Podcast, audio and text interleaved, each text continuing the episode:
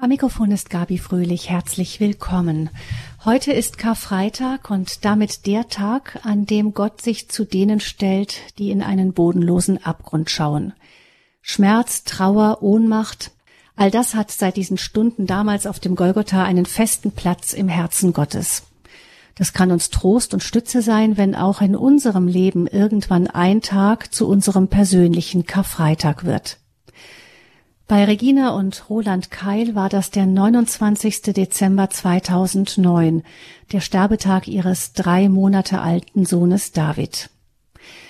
David ist am sogenannten plötzlichen Kindstod gestorben und eben weil dieser Tod so plötzlich und meist ohne jede Vorwarnung in die Familie einbricht, ist er so gefürchtet. Eine Krankheit kann man nachvollziehen, so schmerzlich sie ist, aber ein gesundes Kind ins Bett legen, das dann nicht mehr aufwacht, dagegen lehnt sich alles in uns auf. Ich bin daher wirklich dankbar, dass Regina und Roland Keil meine Gäste sind. Wir sind befreundet, deshalb sind wir per Du hier. Und ich freue mich, dass Sie uns erzählen, was Sie getragen hat, nachdem dieser eine Augenblick Ihr Familienleben erstmal zum Stillstand gebracht hat. Herzlich willkommen, Regina und Roland. Hallo. Hallo. Schön, dass ihr hier seid. Ich, ich stelle euch ganz kurz vor. Ähm, Regina, du bist Lehrerin, Konrektorin und ähm, Roland ist Ingenieur in der Forschungsförderung tätig aktuell. Ihr habt vier Kinder. Ähm, drei sind älter als David und eines, der jüngste, ist jünger. Hm.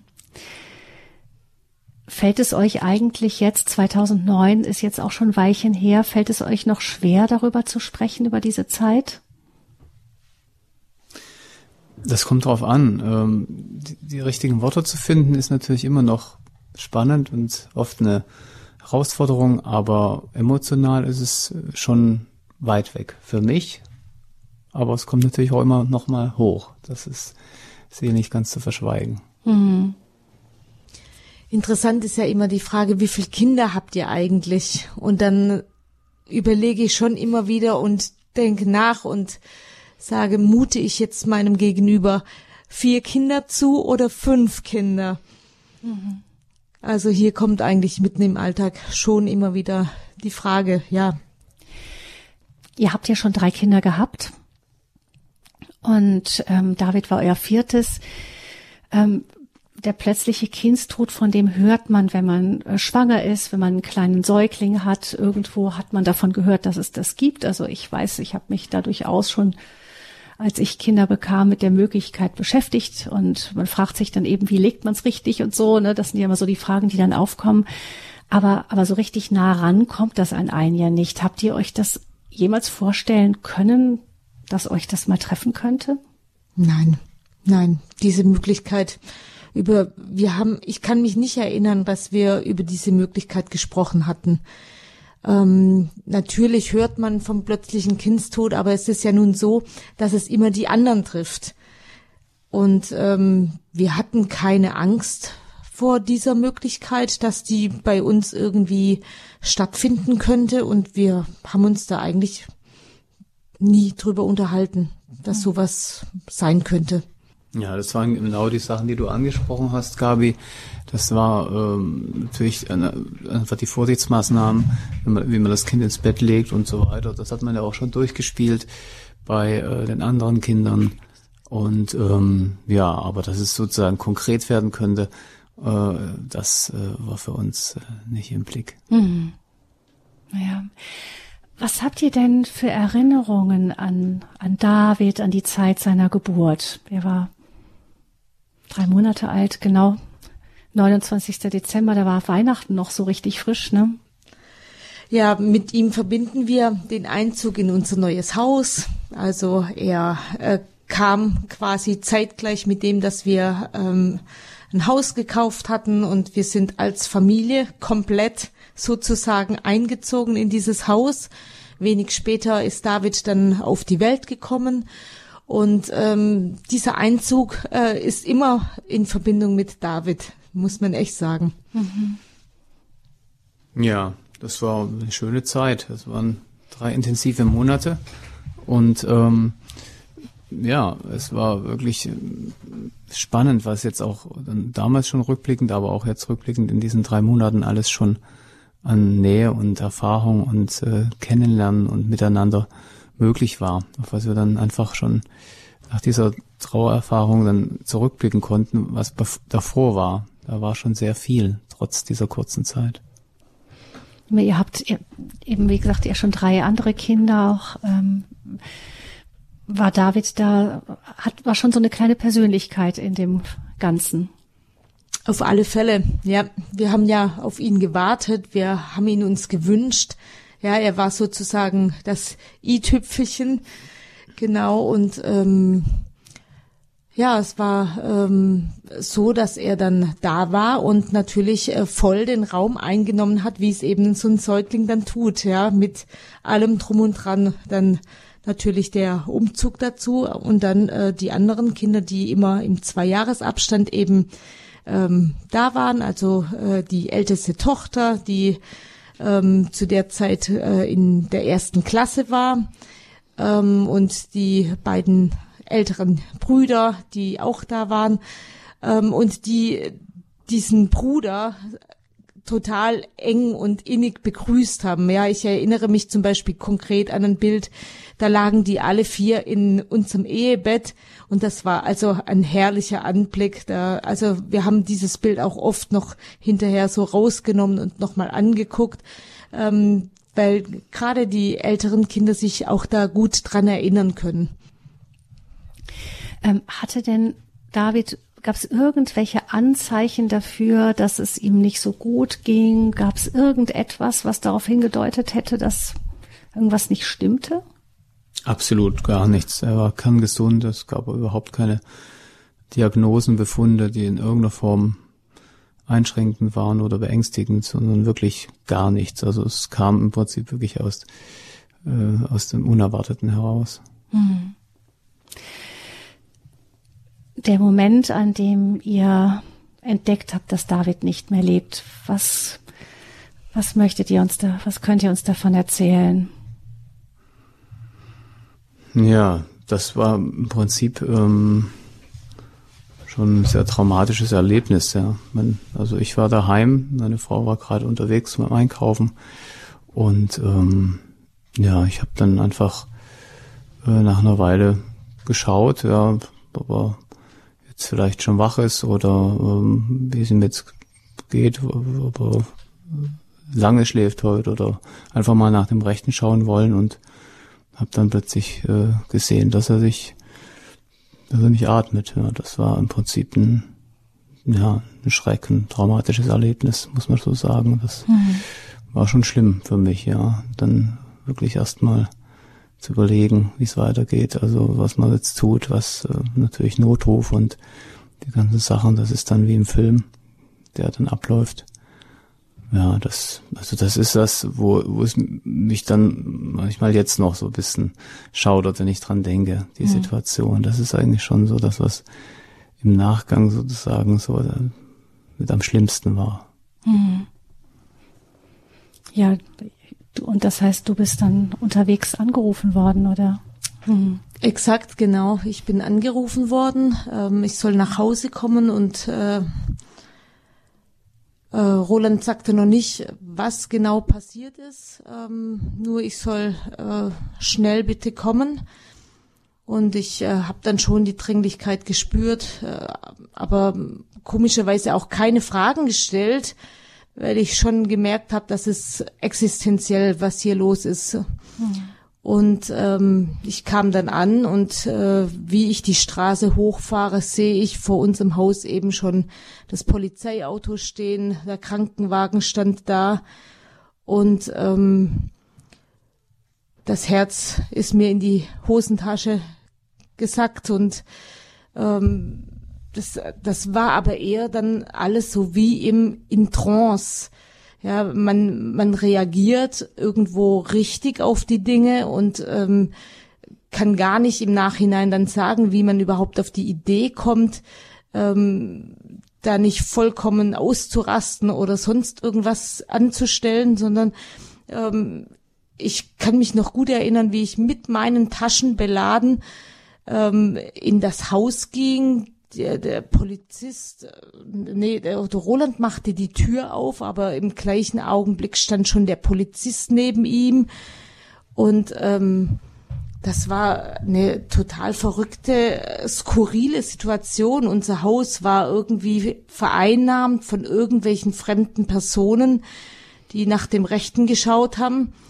Ähm, die Oma war von Weihnachten eben her noch zu Besuch und äh, saß vollkommen aufgelöst im Wohnzimmer. Die Kinder, äh, die anderen Kinder eben durcheinander, waren oben im obersten Stockwerk vollkommen verstört. Also es war einfach nur Chaos. Man mhm. kann sich das gar nicht vorstellen. Hat es denn da bei all den Leuten, die da kamen, auch welche gegeben, die euch auch dann geholfen haben? Irgendwie gab es da auch irgendwie ähm, Notfallseelsorger oder so jemand, der dann kommt, oder waren das wirklich? Ja, wir haben dann äh, den, den Pastor von unserer Gemeinde haben mhm. wir äh, angerufen und der ist dann auch sehr schnell gekommen und natürlich auch noch gebetet und ähm, wirklich äh, Gott angerufen in dieser Situation. Das hat uns natürlich dann ähm, den Bezugspunkt nochmal vor Augen geführt, der für uns zentral ist. Alles andere drumherum war wirklich nicht unbedingt hilfreich. Ja, also mhm. klar, ich meine, klar, die Sanitäter, die haben natürlich geschaut, was sie tun können und die Polizei hat ihre Pflicht getan. Ähm, das war sicherlich alles in einem gewissen Sinne hilfreich, dass die Situation geregelt wurde, aber das hat uns emotional eher noch, noch mehr belastet natürlich. Was uns geholfen hat, war natürlich dann einfach gemeinsames Gebet von, von, äh, von unserem Pastor, der da kam. Ich erinnere mich jetzt gar nicht mehr, wer sonst noch da war, ob da noch Freunde auf die Schnelle gekommen sind. Wahrscheinlich dann später, so nach ein paar Stunden, kamen dann die ersten Freunde vorbei. Und ähm, ja, das hat uns natürlich dann auch weiter durchgetragen.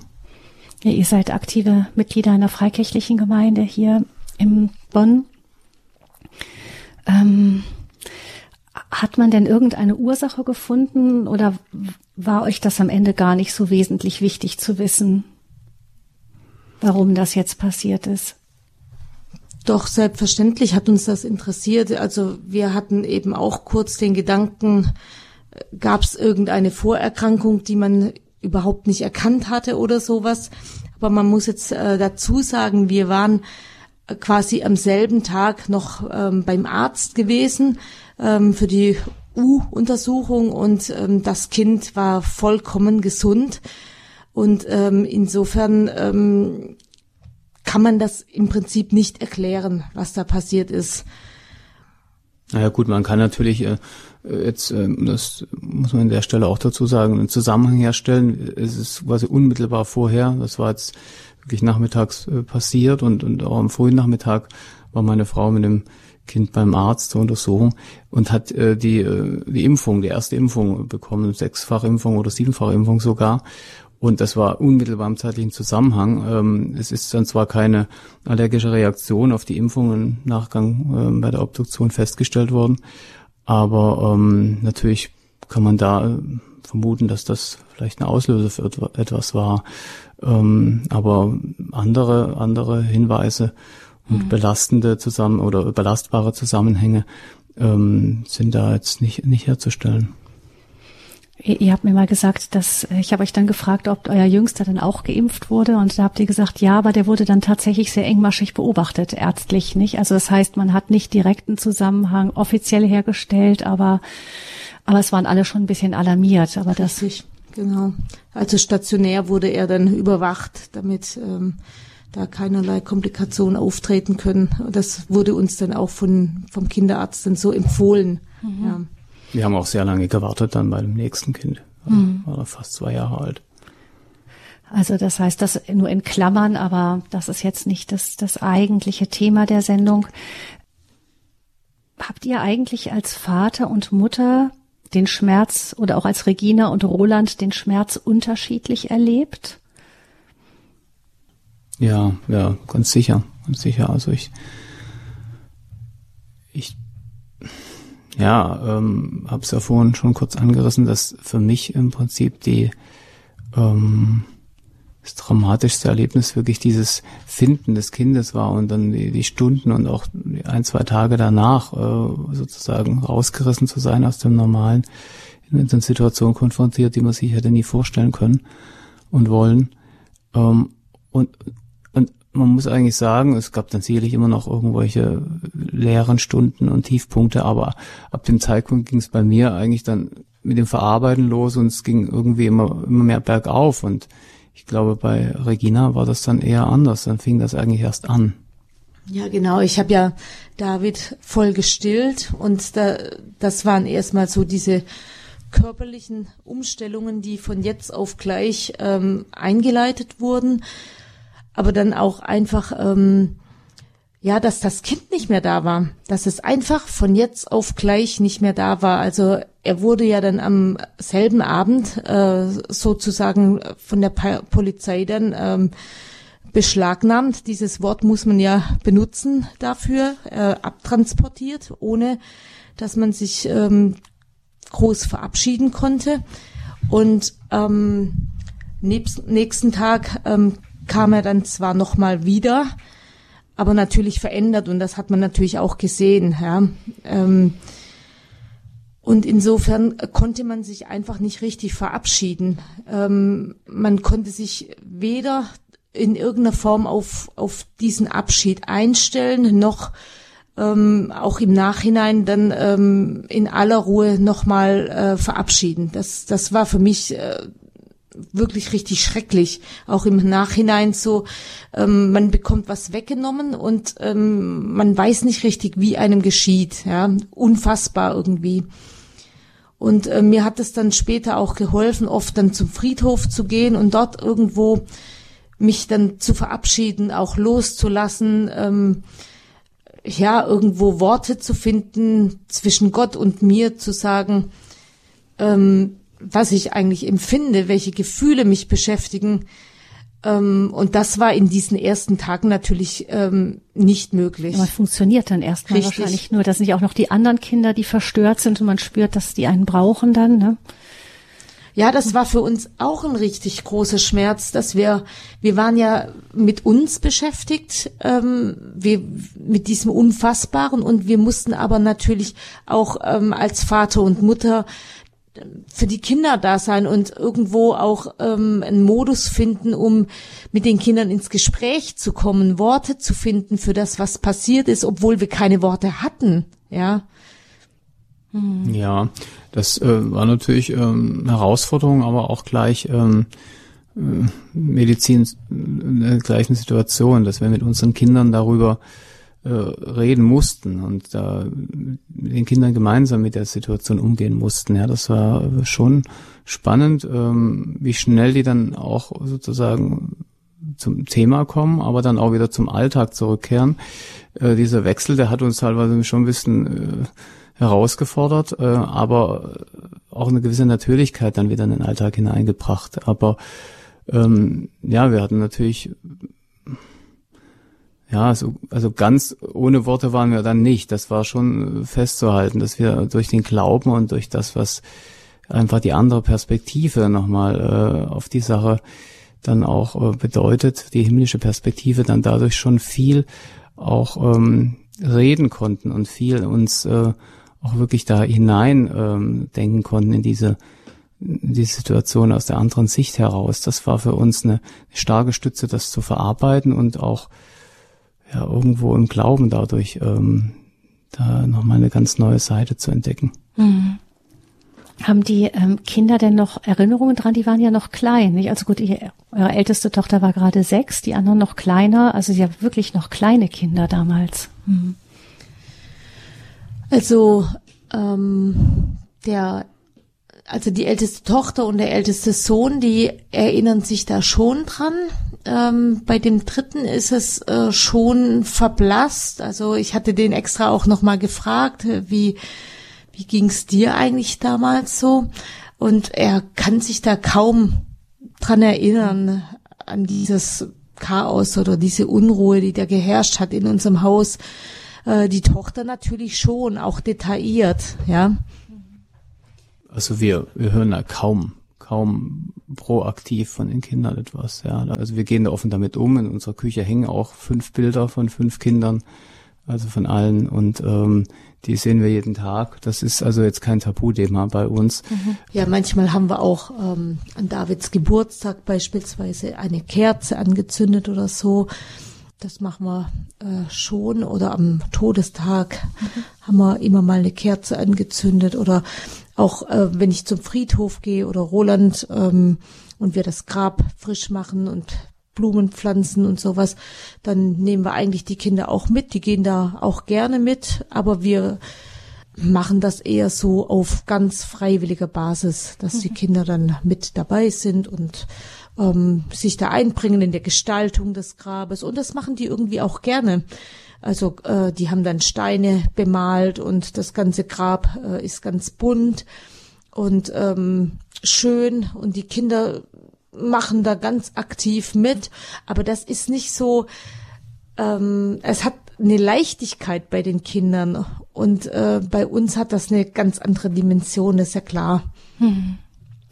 Plötzlicher Kindstod, was trägt, wenn das Leben einstürzt? Das ist unser Thema hier in der Lebenshilfesendung am Karfreitag. Nach einer Musik gleich sprechen wir weiter mit Regina und Roland Keil, den Eltern von David.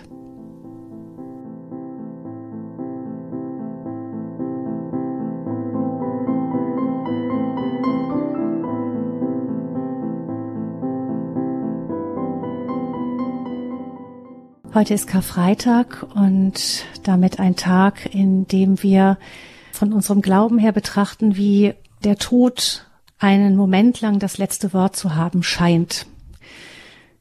Und an diesem Tag sprechen wir mit Regina und Roland Keil, die selber einen solchen persönlichen Karfreitag erlebt haben, als ihr viertes Kind gestorben ist, dann plötzlich ein Kindstod. Sie haben uns eben geschildert, wie dieser eine Moment wirklich das ganze Leben erstmal verändert hat, als eben der kleine David in seinem Bettchen lag und nicht mehr atmete. Ihr habt beide, das haben wir immer wieder durchgehört, jetzt schon gesagt, wie wichtig euch euer Glaube damals schon war.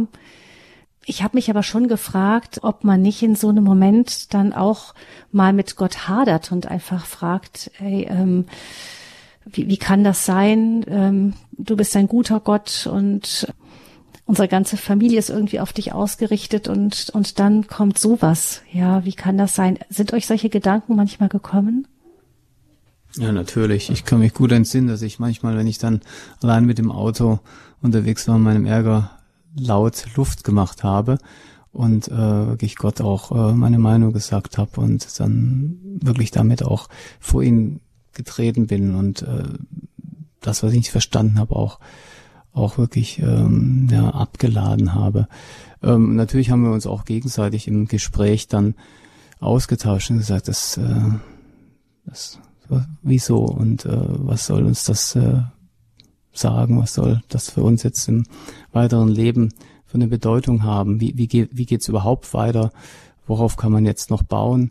Ähm, das waren natürlich alles Fragen, die, die nach einer Antwort geschrien haben und wo wir auch ähm, Antworten gesucht haben und wo wir auch Antworten gefunden haben, wie ich vorhin schon so ein bisschen angesprochen habe, aus, aus einer anderen Perspektive. Ja, dass man zum Beispiel die Frage, ja, also es wird sicherlich auch nochmal richtig schrecklich dargestellt. Drei Monate alt, so ein kleines Kind hat das ganze Leben vor sich. Ja, für das Kind wissen wir, es ist bei Gott. Da war es gar nicht so schrecklich im Endeffekt. Schrecklich ist es für uns. Und wenn wir einen Weg damit finden, damit umzugehen, dann sieht das andere, sieht das Ganze vielleicht doch irgendwie noch mal ein bisschen anders aus, als es im ersten Moment zu sein scheint. Und das war eine Hilfe für uns. Und hat sich da irgendwie auch euer, eure Gottesbeziehung, eure Beziehung zu Jesus irgendwie verändert durch das Ganze? Die Beziehung ändert sich auf alle Fälle. Durch, durch dieses Erlebnis hat sich diese Beziehung ähm, maßgeblich verändert.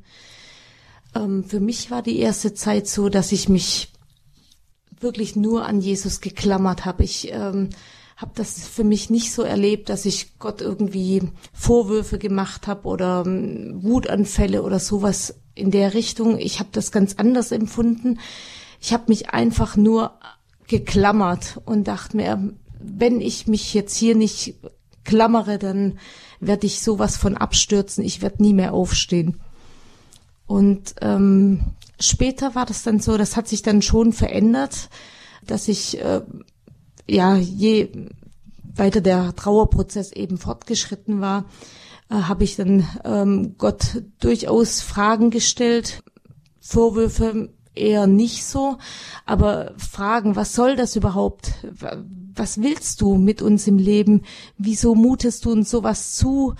Was für mich auch ein richtiges Problem war, dass eben zwei Freundinnen zur gleichen Zeit eben auch, äh, also Kinder im ähnlichen Alter ähm, haben.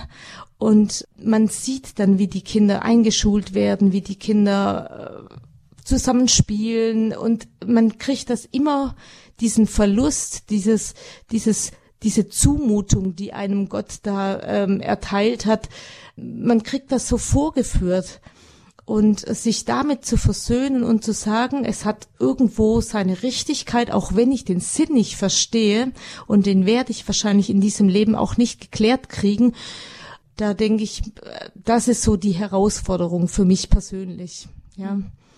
Und ähm, ja, was mich auch herausgefordert war immer, ähm, dass manche gesagt haben, ja, das wird sich dann in der Ewigkeit alles aufklären. Also da, da wird man dann verstehen in der Ewigkeit.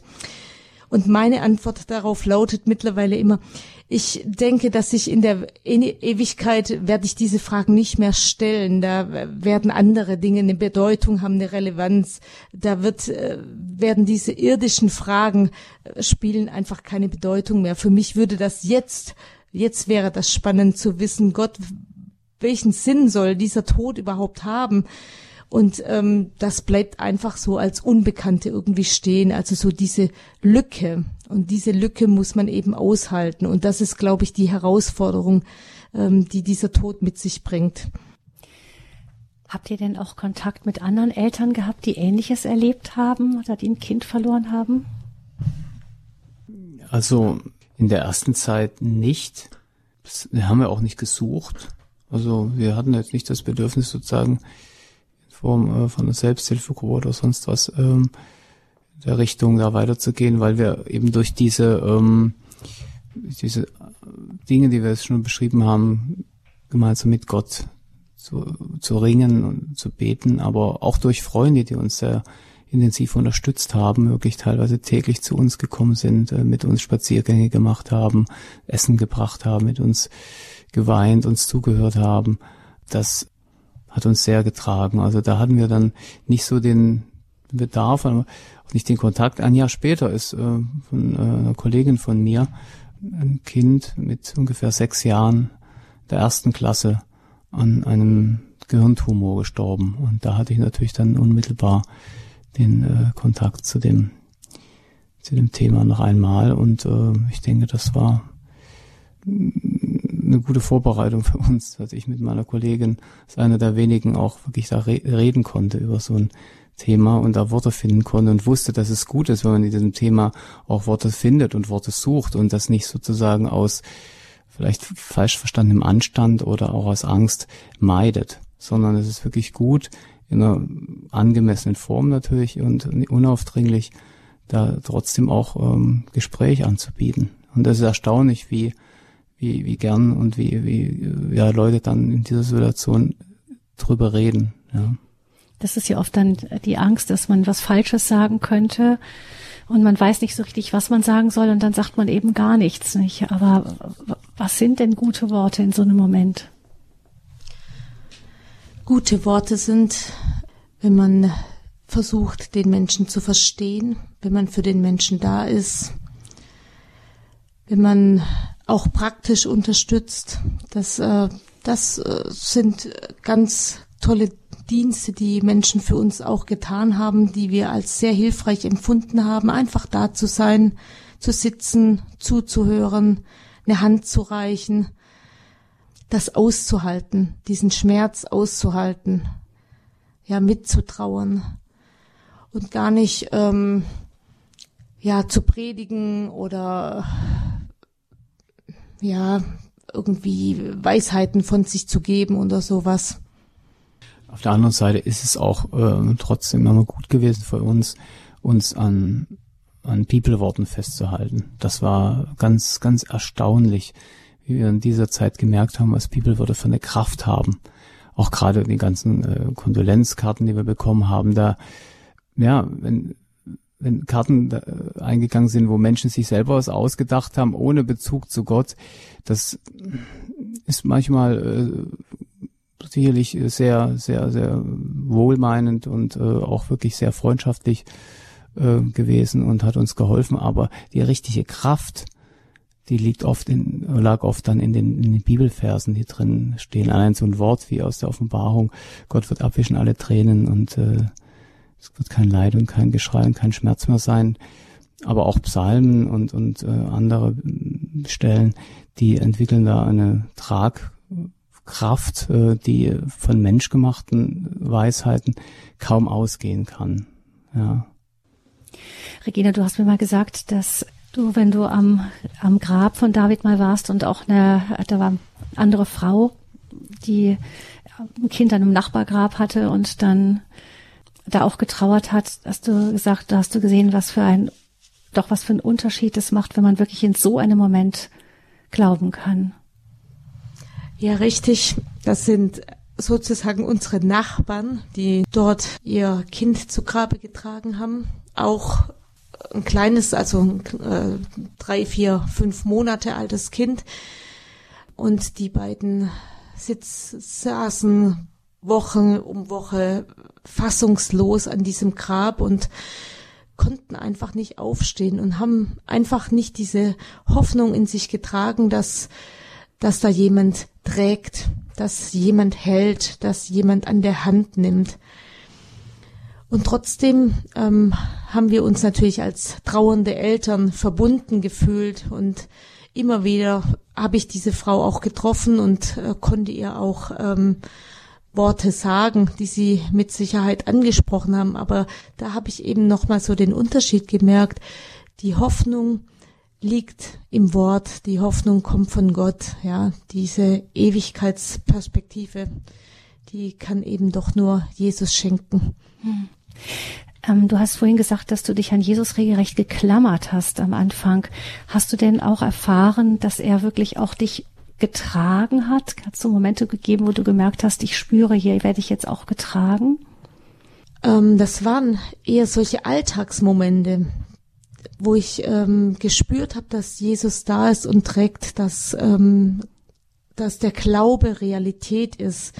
Also allein, dass man äh, nach so einem Tiefschlag aufstehen kann und das Leben doch trotzdem Sinn und Ziel hat, ähm, dass man weitergeht, dass man mit seinen Kindern äh, Familie baut und ähm, Familie gestaltet und nicht in absoluter Hoffnungslosigkeit versinkt. Das war für mich so ein Wunder, ähm, wo ich gespürt habe, ähm, das kann eigentlich nur der Glaube machen. Ähm, ich habe auch gespürt, ähm, dass Jesus ganz konkret da war, um die Kinder zu trösten, um unser Herz, was wirklich viele Jahre auch getrauert hat, zu stärken, ähm, so dass wir wirklich neue Hoffnung hatten. Ähm, wir haben uns auch für neues Leben entschieden. Das mhm. hat äh, mit Sicherheit auch ähm, mit unserem Glauben zu tun, dass wir bewusst gesagt haben, wir entscheiden uns für das Leben. Wir entscheiden uns nach vorne zu gucken. Wir entscheiden uns weiterzugehen und nicht zurückzugucken, nicht ähm, stehen zu bleiben, stecken zu bleiben. Richtig, genau, zu versinken irgendwo ähm, in der Trauer, im Schmerz eben.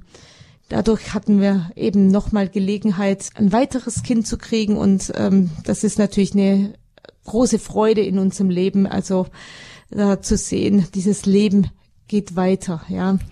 Ähm, war das dann nochmal diese Geburt und dieses Kind dann nochmal anders als die davor nach dieser Erfahrung? Ja, war auf, war auf alle Fälle nochmal anders, ja. Wir haben gemerkt, wie verletzlich das Leben ist.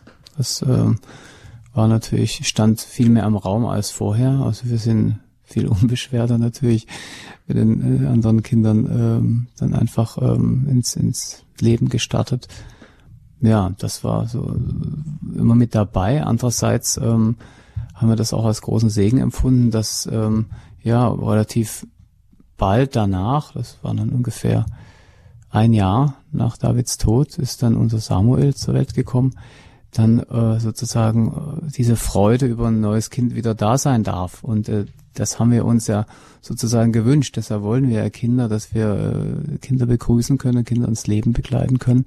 Und äh, genau das wurde uns ja beim David genommen, dass wir das nicht konnten. Und das haben wir ja, das war ja auch ein Teil des Schmerzes, ähm, dass genau dieses dieser Wunsch sozusagen zerstört wurde und ähm, wir konnten sozusagen mit dem nächsten Kind äh, diesen Wunsch wieder leben und äh, erfahren, dass er erfüllt wird. Und das war schon eine, ähm, eine große Entschädigung von Gott sozusagen für das, was, was wir durchmachen mussten.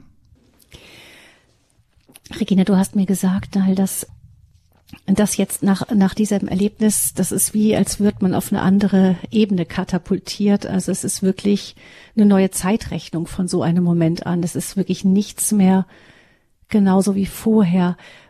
Was verändert sich so radikal? Ja, es ist so, wie Roland eben schon beschrieben hat, dass das Leben eben eine ganz neue Bedeutung bekommt. Also man versteht plötzlich, dass das Leben tatsächlich endlich ist. Das weiß man ja an sich in seinem Kopf. Ähm, und äh, man gedenkt dem Tod ja auch immer wieder, indem man sich äh, verabschiedet von älteren Menschen oder eben auch kranken Menschen. Aber dass das tatsächlich endlich ist und sehr zerbrechlich das Leben, dass es ähm, jeden Augenblick eben zu Ende sein kann und ähm, man sich wirklich ähm, bewusst sein soll, jedes Augenblicks, den man lebt, ja, dass man das Leben bewusst lebt, dass man Dinge bewusst tut, dass man atmet beispielsweise, dass man morgens aufsteht und abends ins Bett geht. Das sind Dinge, die man schon ganz bewusst macht. Ja, nicht natürlich jeden Tag und zu jeder Zeit leider, und doch, ähm, man lebt anders. Ja, man genießt Augenblicke ganz anders.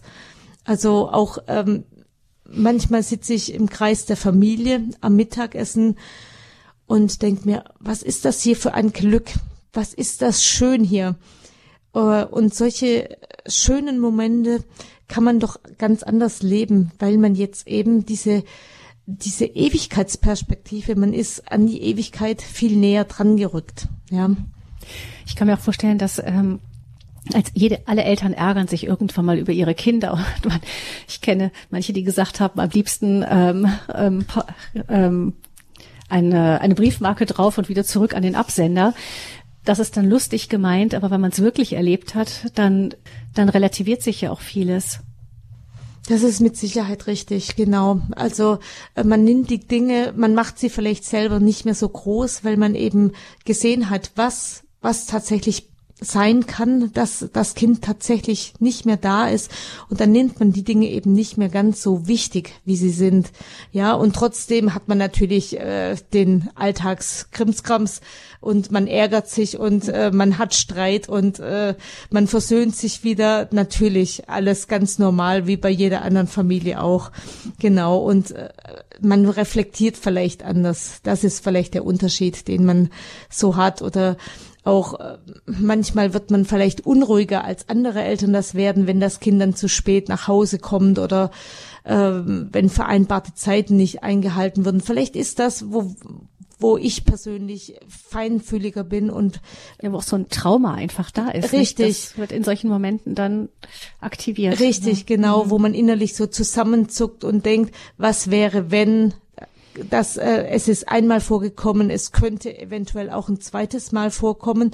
Und dann sich wirklich an Gott wieder zu klammern und zu sagen, du bist bei mir, du bist mein Stecken und mein Stab und äh, du wirst uns nicht über unsere Kraft hier ähm, versuchen, ja ähm, solche Dinge muss ich mir dann schon bewusst manchmal ähm, herleiten, ja, um, um ja manchmal nicht panisch zu werden oder äh, ruhig zu bleiben und äh, entspannt zu sein und zu sagen, es ist alles unter Kontrolle. Es gibt einen, der die Kontrolle hat, ja. Heute ist Karfreitag und ähm, am Nachmittag werden dann äh, Millionen Christen in aller Welt auch ähm, nochmal diesen Kreuzweg Jesu mitgehen, irgendwie im Geiste, in den unterschiedlichsten Formen von Zeremonien und Weisen. Erlebt ihr so diesen, diesen Tag im Jahr, an dem wir an Jesu Leiden und Tod denken, für euch nach eurem Erleben damals nochmal anders? Oder hat er noch eine andere Bedeutung für euch, dieser Tag?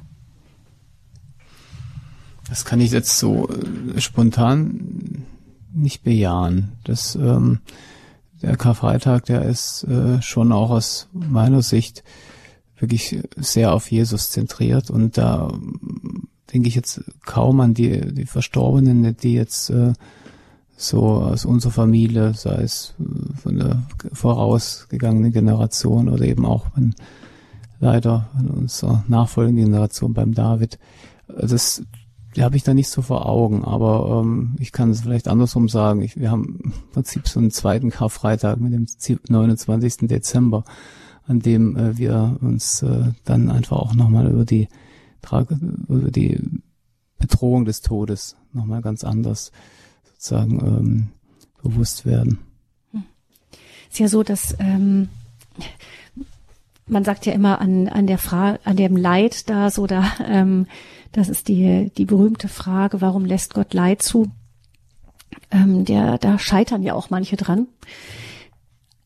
Andererseits ist es so, dass Gott uns am Karfreitag sagt, dass er äh, ja da nicht weit weggeblieben ist, nicht, dass er das hat so nah an sich herankommen lassen, dass er dieses Leid mitgetragen hat auch. Das heißt, selbst wenn jetzt ähm, natürlich der Erlösertod Jesu eben der von Jesus ist und nicht von irgendjemand anderem, aber, aber dennoch ist es der Tag, der uns zeigt, dass Gott dieses Leben irgendwie offensichtlich so viel wert ist, dass er sich das selber angetan hat. Richtig. Mhm. Ja, also das kann man natürlich sagen, das äh, äh, Opfer von Jesus, sein Blut, das hat uns in dieser Zeit des Verlustes natürlich äh, getröstet. Das, äh, das hat sozusagen da hineingewirkt. Mhm. Das, also das ist auch das, was wir immer gespürt haben, dass Gott mitten drin ist, mitten im Leid. Kein ferner Gott, ein naher Gott, der ähm, genau weiß, von was wir sprechen, der die Tränen sieht und ähm, die sie mitgeweint hat. Auch. Richtig, genau. In dem Moment. Ja. Vielen Dank Regina und Roland Keil, dass ihr uns von euren Erfahrungen mit Gott erzählt habt in diesem ganz, ganz schweren Moment, als euer kleiner Sohn gestorben ist. Wir haben hier in der Lebenshilfe am Karfreitag gesprochen über den plötzlichen Kindstod, was trägt, wenn das Leben einstürzt. Liebe Hörerinnen und Hörer, Sie können diese Sendung nachhören, auch dann im Internet im Podcast von Radio Horeb unter horeb.org in der Mediathek finden Sie die Sendung zum Nachhören. Wir hoffen, dass für Sie auch in dieser Stunde etwas für diesen Tag mit dabei war, dass etwas gab, was Sie begleiten kann, auch durch diesen Karfreitag, vielleicht wenn Sie selber auch gerade eine schwere Zeit erleben. Danke, dass Sie zugehört haben und wir wünschen Ihnen allen von Herzen Gottes Segen, einen gesegnete Feiertage jetzt auch. Und mein Name ist Gabi Fröhlich. Ich wünsche Ihnen alles Gute.